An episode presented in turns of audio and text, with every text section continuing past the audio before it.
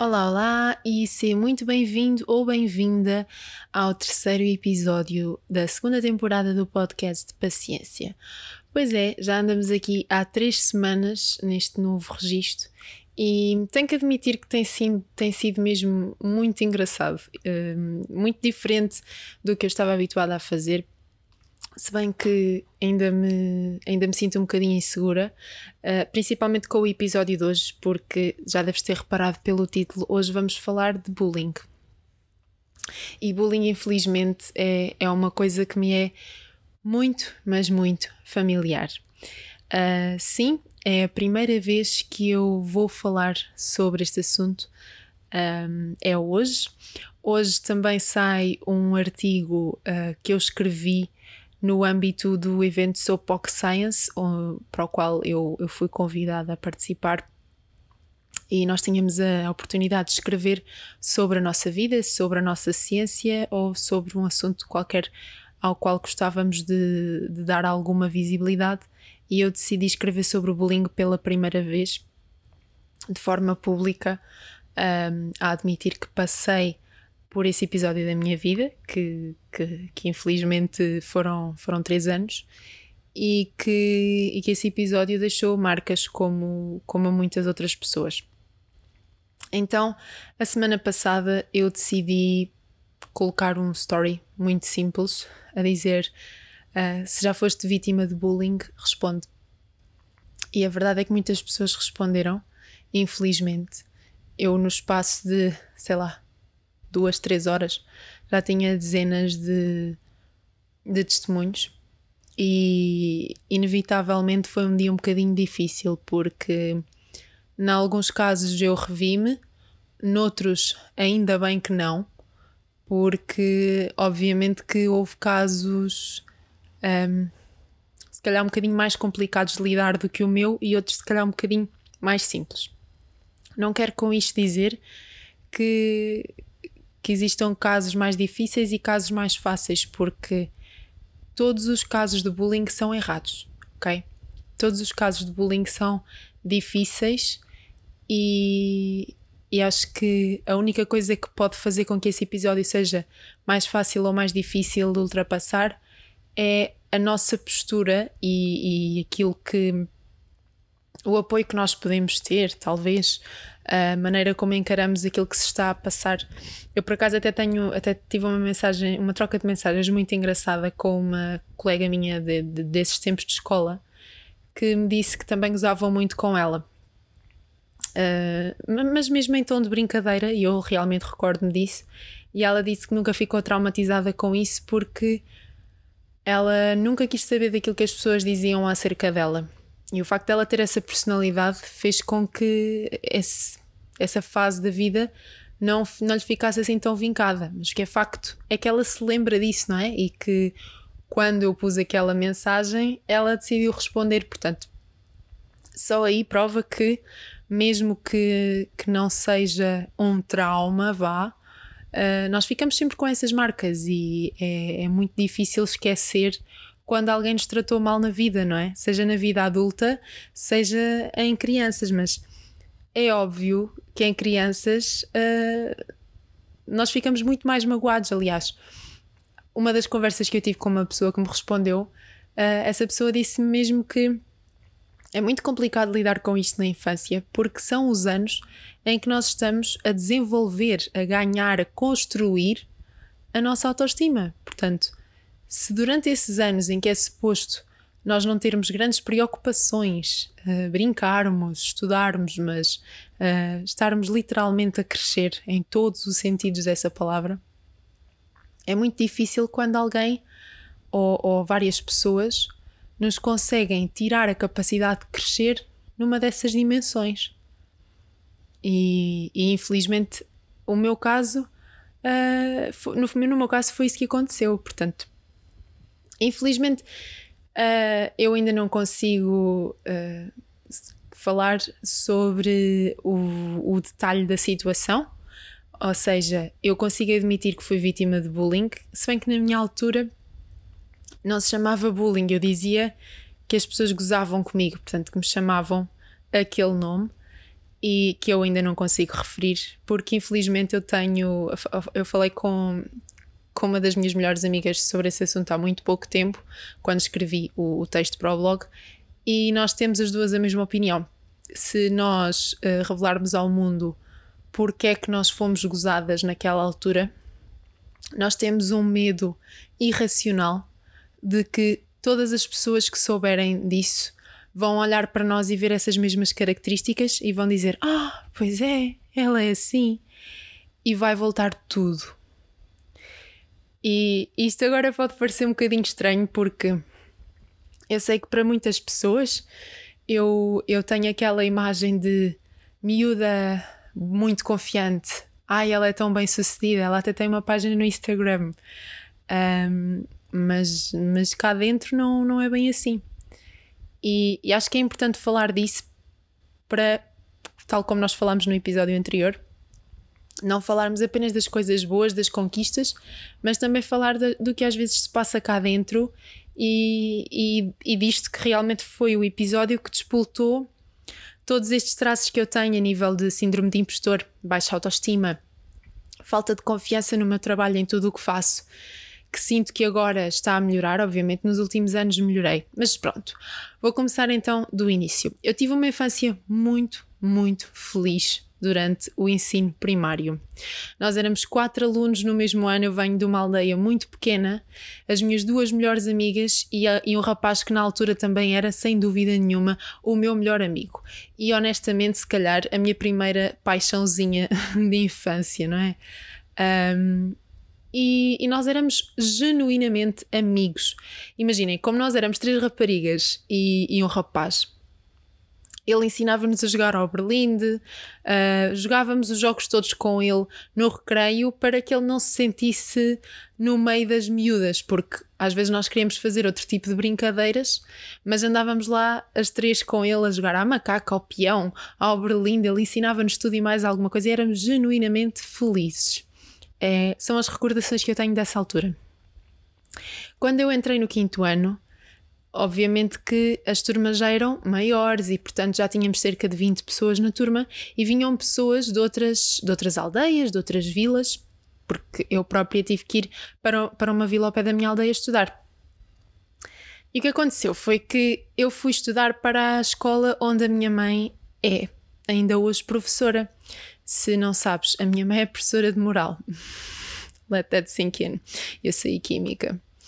Um, e então o que aconteceu foi que eu achei que ia para um ambiente super controlado, que ia continuar a ser imensamente feliz, e o que aconteceu foi que foram os anos mais infelizes da minha vida, porque o contraste de montes de gente nova que não me conhecia de lado nenhum, uh, de repente ninguém gostava de mim, só as minhas duas melhores amigas, e nós tivemos que formar uh, uma espécie de, de proteção um, umas em relação às outras. Portanto, nós as três fugíamos durante o recreio para que ninguém nos encontrasse, porque nós as três estávamos a ser gozadas, as três por razões diferentes.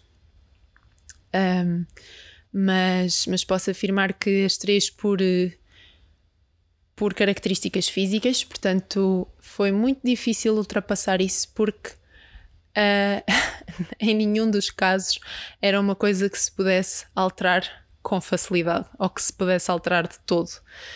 Portanto, foi muito difícil porque todas nós desenvolvemos um, determinadas inseguranças relacionadas com a nossa parte física. Portanto, tudo a partir daí foi muito difícil, obviamente foram cerca de dois, três anos.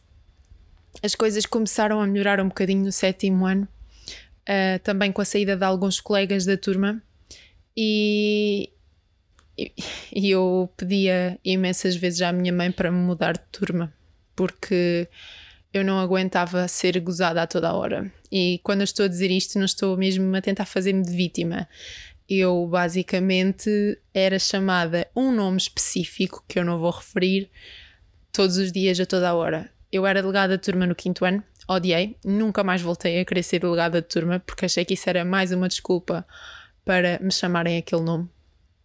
Eu, se estivesse no recreio e se eles me vissem eles chamavam-me aquele nome. Se eu respondesse a uma pergunta na aula, eles chamavam-me aquele nome.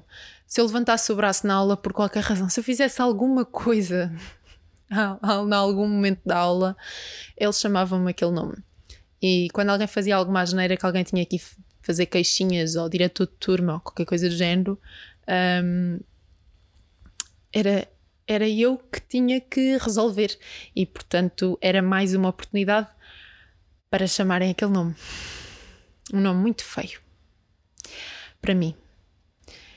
E, e pronto, basicamente foi essa a minha experiência o curioso é que a pessoa que desencadeou esse movimento no quinto ano, no final do quinto ano, saiu completamente da escola, nunca mais percebi para onde é que ele tinha ido, pensei que podia respirar de alívio, mas no sexto ano ainda continuavam, eu não quero exagerar, mas talvez, talvez fossem à volta de entre 6 a 10 pessoas que, que gozavam comigo todos os dias e portanto como essas pessoas ficaram hum, a história continuou. Não tão intensamente, porque eu acho que realmente aquele rapaz que saiu era mesmo o precursor da, da situação. Portanto, ele insistia muito e odiava-me mesmo uh, ao ponto de não, não me deixar ter um minuto sossegada. Uh, e as outras pessoas acho que já não tinham esse ódio acerca de mim. O curioso foi que depois houve mais pessoas que saíram uh, da, da nossa escola no sexto ano, por diversas razões, salvo erro duas, três pessoas, também desse grupo, também dos mais agressivos. E no sétimo ano as coisas começaram um bocadinho a, mudar. Portanto, eu acho que ao longo do sétimo ano eu comecei a. as coisas começaram a acalmar e, e algumas dessas pessoas uh, começaram a calar-se e a perceber que não fazia sentido aquilo que estavam a fazer, porque eu nunca tinha feito mal nenhum a ninguém e, e portanto não, não merecia uh, que aquilo fosse um insulto continuado. Um, durante muito tempo eu tentei perceber porque é que as pessoas emberravam comigo por causa de uma característica física. E a minha mãe sempre me disse que não era por causa de uma característica física, era por inveja de eu ser boa aluna e uh, eu não consigo entender até hoje como é que isso faz algum sentido, porque naquelas idades ninguém dá valor às boas notas, ninguém quer saber nada dessas coisas, portanto, para mim nunca fez sentido nenhum. Um, e, e o que me fez foi desejar que eu não tivesse boas notas. Mas o que aconteceu foi que eu refugiei-me cada vez mais nos estudos. Eu lia, lia, lia livros, Uh, eu refugiava-me, eu sou muito fã do Harry Potter porque eu consumia todos os livros que saíam logo, porque desde que existissem na biblioteca da escola, eu passava a vida a requisitar livros na biblioteca da escola porque eu queria escapar da minha realidade o máximo que eu pudesse. Portanto, eu lia toneladas de livros ao final do ano, estava sempre a estudar quando chegava a casa e se calhar é por isso que eu estou onde estou hoje, porque eu realmente usei os meus estudos como uma escapatória da minha própria realidade, que era muito, muito infeliz. Eu, eu chorava imenso, eu não tinha. Não sentia que tinha vida social, ninguém, ninguém, ninguém gostava de mim, eu só tinha mesmo aquelas duas excelentes pessoas que ainda hoje tenho, as minhas melhores amigas, do meu lado, e eu sinto que nós sempre nos defendemos bastante umas às outras e, e se, uma, se alguma delas estiver a ouvir isto, sabe que é verdade. Um, e pronto, basicamente é óbvio que estas coisas marcam e chegando à secundária também houve alguns episódios com uma pessoa, mas eu acho que por mais que entretanto tenham acontecido coisas, eu criei uma, uma shell, ali uma carapaça bem rija para, para aguentar certo tipo de coisas e mesmo mandar as pessoas passear. E tem que ser. Infelizmente, no, na vida académica, as pessoas também não são assim muito fáceis às vezes. E, e pronto. Mas um, o que eu queria falar aqui é que eu não fui a única. Obviamente, como percebeste no início do episódio, eu tive muitas mensagens em algumas, como eu já disse, eu revi-me bastante, noutras não. Então, eu vou dar-te aqui alguns exemplos de uns trechos de mensagens que eu recebi. Portanto, eu li relatos de pessoas que foram perseguidas na rua por rapazes, portanto, uma rapariga que foi perseguida na rua por rapazes, e isso afetou a confiança que ela, que ela tinha ou que ainda tem nos homens e, e da forma como, como os homens a tratam. Eu também recebi relatos sobre pessoas que, devido a uma doença, eram gozadas. Portanto, quão ridículo isto é. Uma pessoa já está a passar por uma doença e, e os miúdos à volta não têm decência de entender o quão difícil isso é e ainda somam a essa dor. Um, pessoas que, que relatam que, que passaram 10 anos a ser insultadas devido à característica física e tudo mais. Ridículo. Pessoas que relatam um, episódios de homofobia e pessoas que simplesmente relatam que era porque era muito alta, ou porque era muito baixa, ou porque era um bocadinho gorda, ou porque era demasiado magra. Portanto, ninguém se safa aqui. Outras pessoas falam de características como os dentes, o cabelo ou mesmo utilizar óculos. E o surpreendente no meio disto tudo é que ok, a maioria das pessoas diz que isto foi mais intensivo na altura do básico, mas também há pessoas que referem que alguns destes episódios uh, transitaram para o secundário. O ensino secundário é em que supostamente nós já somos quase adultos, não é? Já estamos ali entre os 15 e os 18. É, é impressionante como é que, na altura que já devíamos ser maduros, que já, já temos um, alguma autonomia, e até ma maturidade para decidir qual é a nossa área, qual será o nosso futuro curso superior e não conseguimos tratar bem os outros, não é? A ironia. E pronto, basicamente as pessoas relataram todas o mesmo que eu, que, que isso as afetou a autoestima, que ainda deixa marcas até ao dia de hoje. E é verdade, obviamente uh, essa falta de confiança no trabalho, nos estudos, esta sensação sempre de síndrome de impostor, uh, um bocadinho da mania da perseguição, como algumas pessoas costumam dizer, mas que é bastante válida, porque quando já passámos por episódios em que tínhamos pessoas à nossa procura em sítios a toda a hora, é normal que quando vemos alguém a andar atrás de nós já há algum tempo na rua, achemos que isso possa ter algum perigo inerente, não é? Um, e agora, o mais engraçado no meio disto tudo, que não tem graça nenhuma, é que nós aqui estamos a falar de jovens adolescentes, certo? Mas a verdade é que isto não é exclusivo dos jovens adolescentes. Os adultos também fazem. Nós, eu e tu que estamos a ouvir este podcast, provavelmente já somos adultos, não é? Nós somos considerados adultos. E há pessoas da nossa idade que continuam a agredir verbalmente ou não a pessoas da nossa idade. E como? Então, uh, se tu passas algum tempo nas redes sociais, já deves ter reparado que as caixas de comentários, principalmente dos famosos, são a zona de destilação de ódio favorita das pessoas. E é ridículo. É ridículo, completamente ridículo. Porque se uma pessoa põe uma foto de fato de banho porque se está a sentir bonita naquele fato de banho, é porque é uma porca.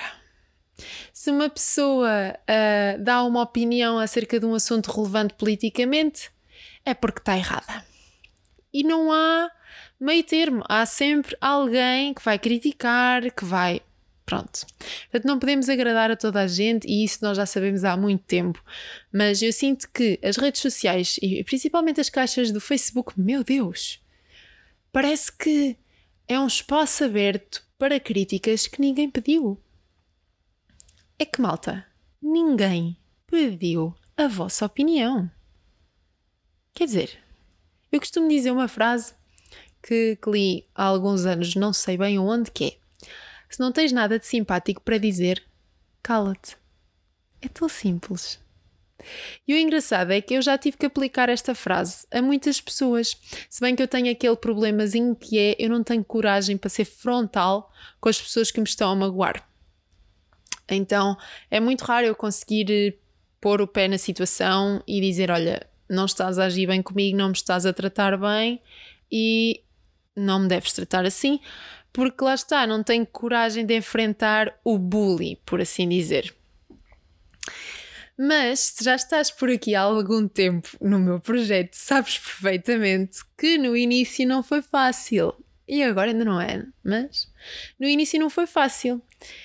E ainda esta semana recebi uma mensagem de uma pessoa a dizer-me que admirava muito aquilo que eu fazia, porque ela própria também tem, tem assim um bocadinho um número superior de seguidores do que eu. E que um, faz investigação e que as pessoas que trabalham com ela. Um, como é que eu ia dizer isto de forma simpática? Não é não concordam, porque não tem nada a concordar ou deixar de concordar, mas é mesmo criticar, gozar com ela sobre isso. Uh, ponto número um. Quem são essas pessoas e de onde é que elas vêm para terem uma opinião formada acerca do que é que ela pode ou não pode, ou deve ou não deve publicar nas redes sociais? Ponto número dois. O que ela faz no tempo livre dela, ela não precisa dizer a ninguém. Ela não precisa ter opinião favorável de ninguém para ter um, uma página de redes sociais, seja sobre decoração de interiores, seja sobre viagens, seja sobre moda, seja sobre maquilhagem, skincare, o que ela quiser. Ninguém vive aqui numa ditadura. Que eu saiba, nós só temos o, o bonito do contrato de exclusividade, mas não quer dizer que nas redes sociais não possamos falar daquilo que nos apetece. Ela até podia ter só um Instagram sobre o gato dela. Estava tudo bem. E pronto, como, como provavelmente já sabes, uh, eu também fui muito criticada no início. Um, e tanto que, e, e ainda há pouco tempo comentei isso com outra pessoa, que eu já não falo há muito tempo sobre coisas do meu projeto digital na universidade. Porque ninguém quer ouvir, Ruth. Ninguém tem interesse, Ruth. Tu devias era tu devias era parar com essa coisa. Não achas que é um bocado ridículo o que tu fazes nas redes sociais? Eu acho um bocado ridículo. E, e, depois há sempre aquela voz aqui dentro da minha cabeça que diz assim: Olha, tu devias era ter-lhe respondido assim. Ridículo és tu. Mas essa voz normalmente só vem uh, meia hora depois da conversa terminar e eu já estar a 2 km da pessoa. Não sei se também te acontece o mesmo, mas é assim: eu sou mega de evitar, um, de evitar eh, disputas e confusões, uh, então eu não consigo responder às pessoas à altura. e só me lembro das coisas tipo, duas horas depois estou em casa a contar as coisas ao Tomás e digo assim: Fogo, eu devia lhe ter respondido, era isto, aquilo e aquilo e aquilo. Agora parece que eu sou uma pessoa mega conflituosa neste episódio, mas a verdade é que não. Eu sou uma pessoa que, tal como todas as outras pessoas, também tem episódios na sua vida em que há pessoas que não gostam de mim. Lógico, não é? Lógico, eu também não gosto de determinadas pessoas. E como, nós estava, como eu estava a dizer há bocadinho, nós não podemos agradar a toda a gente. E está tudo, tudo bem com isso. É a vida. Não estamos cá para agradar a toda a gente, estamos cá para agradar a quem gosta de nós. E portanto, olha, este episódio se calhar foi muito pesado, foi aqui um bocadinho rambling, mas se gostas de mim, obrigada, estou cá para te agradar também. E, e pronto, olha, espero que não tenha sido demasiado pesado. Uh, se calhar abri aqui demasiada história, mas é a vida, é a minha realidade. Estava a tremer muito no início do episódio e agora estou a sentir um estranho peso a sair de cima do meu peito. Portanto, quase 20 anos depois, 20 anos não, mas 15 anos depois, acho que foi bom ter falado sobre isto, ainda que não com os detalhes todos, mas quem sabe um dia esteja à vontade para o fazer. Se estás a sofrer de bullying ou já sofreste, um grande abraço, vai melhorar. Beijinhos, até à próxima semana.